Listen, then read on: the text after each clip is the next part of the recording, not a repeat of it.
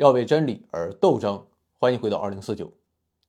有些国家一天到晚都是战备状态，整原子弹带弹啊，那话讲的能吓死个人。头号敌国、交战国完全敌对，从国内再也不是同族关系了。一米打。其实这也不是第一次啊，他这么讲，无非就是表个态啊，交个投名状，然后从大哥那里拿点好东西。至于这一次啊，我想他要的应该是核武器的现代化啊，把这个东西握在手里，至少在他看来啊，就可以保证家族的地位永固啊，保证全体国民都拥有迈巴赫。也不知道这辆迈巴赫啊啥时候去沈阳 4S 店保养一下。姿态铁骨铮铮，要说真刀真枪干一把啊，我看是够呛。但是西边有一个国家，今年开年以来确实挺猛，这就是伊朗。一月十六日凌晨啊，伊朗突然向伊拉克和叙利亚发射了二十四枚。弹道导弹，到了晚上，伊朗再次使用导弹和无人机袭击了巴基斯坦。啊，那这是一天之内左右开弓。伊朗这人要疯吗？伊朗伊斯兰革命卫队是这么讲的：说我打这三个地方啊，都不是针对他们三个国家，针对的是当地的反伊朗恐怖组织。比如说叙利亚境内的伊斯兰国，啊，伊拉克境内的库尔德武装，还有盘踞巴基斯坦西南部俾路支省的正义军，可以说伊朗的大杀四方，啊，确实震撼了中东啊，以至于整个世界。你就算打击恐怖组织，啊，也不能招呼都不打，啊，直接袭击他国领土吧。您这不成了美帝国主义吗？但其实，如果你了解前因后果，伊朗的行动也算是意料之中。就在一月三号，伊朗科尔曼市发生了连环爆炸，最后造成九十多人死亡。这是一九七九年伊斯兰革命之后，伊朗发生的伤亡最惨重的一次爆炸袭击。爆炸发生之后没多久啊，伊斯兰国就表示对此次事件负责。再就是去年十二月，伊朗东南部和巴基斯坦接壤的西斯坦俾路支斯坦省发生恐袭，死了十多名警察。幕后黑手啊，就是巴基斯坦俾路支省的正义军。还有去年十二月二十五号以色列。对叙利亚首都大马士革发动空袭，啊，结果炸死一个人，叫赛义德·拉齐·穆萨维，啊，这哥们不是普通人，他是伊朗伊斯兰革命卫队驻叙利亚的高级顾问。当时伊朗总统伊布拉辛·莱西就表示：“I'm angry，啊，以色列将为此付出代价。”所以我们就看到，啊，伊朗在空袭。伊拉克境内恐怖组织的同时，啊，顺带着把以色列情报和特勤局，也就是所谓的摩萨德设在伊拉克的分支机构给摧毁了。而且，伊朗空袭叙利亚啊，还挺有意思啊。你看地图，伊朗如果向叙利亚发射导弹，正常来讲，应该从西北部阿塞拜疆省发射。啊，因为这里距离叙利亚更近，但是伊朗却舍近求远，选择从自己的西南部胡奇斯坦省发射导弹。最后，这些导弹啊是飞了一千三百公里，精准命中目标。这有什么意思？意思就是告诉西方，啊，我伊朗的导弹完全可以覆盖以色列，甚至还能打得更远。就问你们怕不怕？所以说，伊朗这一次的袭击行动啊，其实就是三个目的：一是报复，啊，告诉那些反伊朗恐怖组织，啊，你们都给我老实点，伊斯兰国牛不牛逼？只要惹我，我他妈照样干你。再就是向以色列和西方国家秀肌肉，啊，表明自己捍卫国家的决心，啊，同时展示自己的反击能力。前两个目的是对外的，啊，最后一个目的是对内的。作为具有政治、经济和军事影响力的地区大国，啊，自己被人给欺负了，伊朗老百姓肯定不爽，所以伊朗政府必须做出回应。这个时候啊，你一味的谴责啊，或者抗议，哪怕是强烈谴责、严正抗议，老百姓都不买账。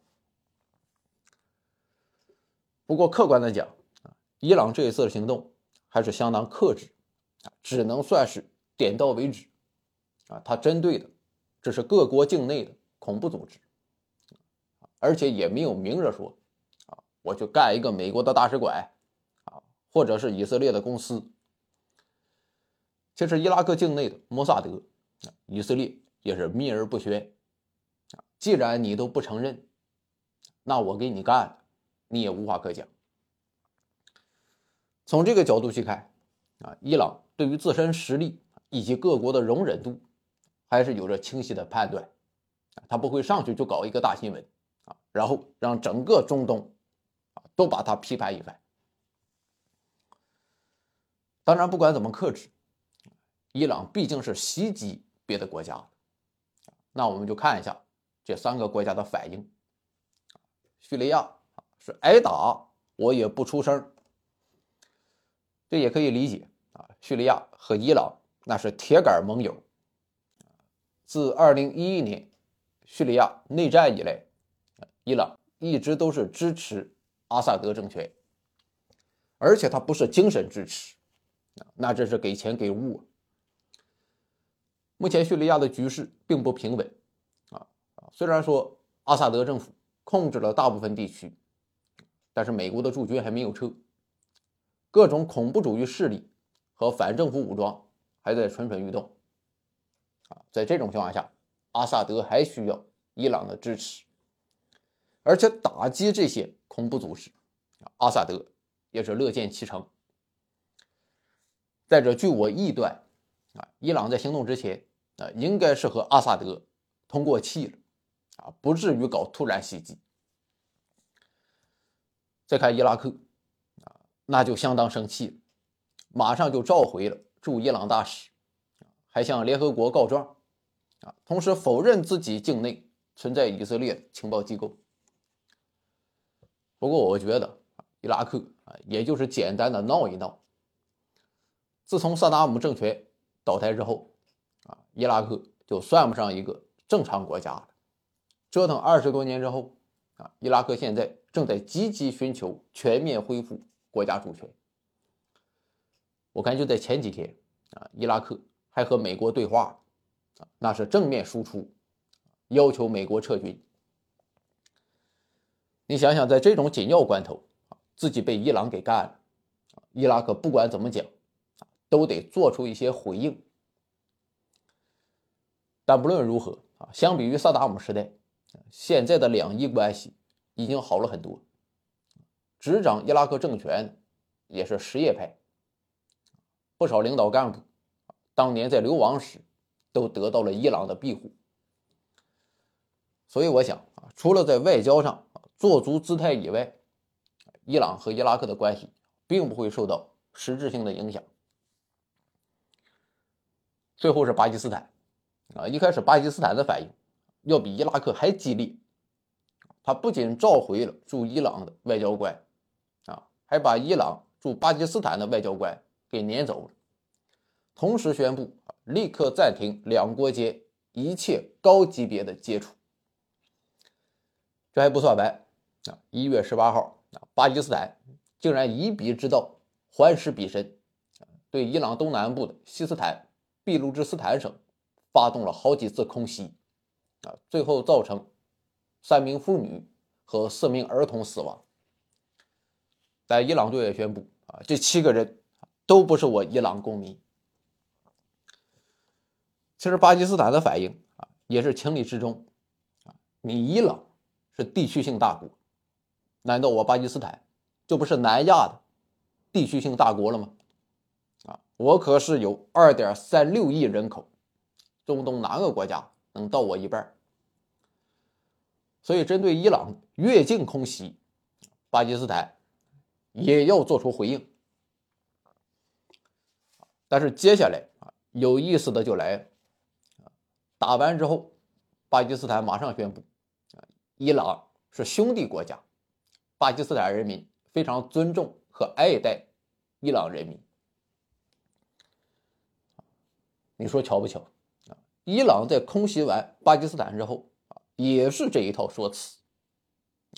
这两个国家在这玩呢，为什么一边打啊，还要另一边称兄道弟呢？我给你分析一下啊，伊朗的东南部和巴基斯坦西南部接壤，国境线绵延九百公里。啊，刚才讲了，伊朗这边是西斯坦俾路支斯坦省，巴基斯坦那边是俾路支省。你就听这个名字，应该就明白了吧？虽然分属不同的国家，但主体民族都是俾路支人。啊，这群哥们儿。想要单过，于是，在巴基斯坦这边啊，就出现了正义军，而伊朗那边就出现了俾路支解放军，那真是不得消停。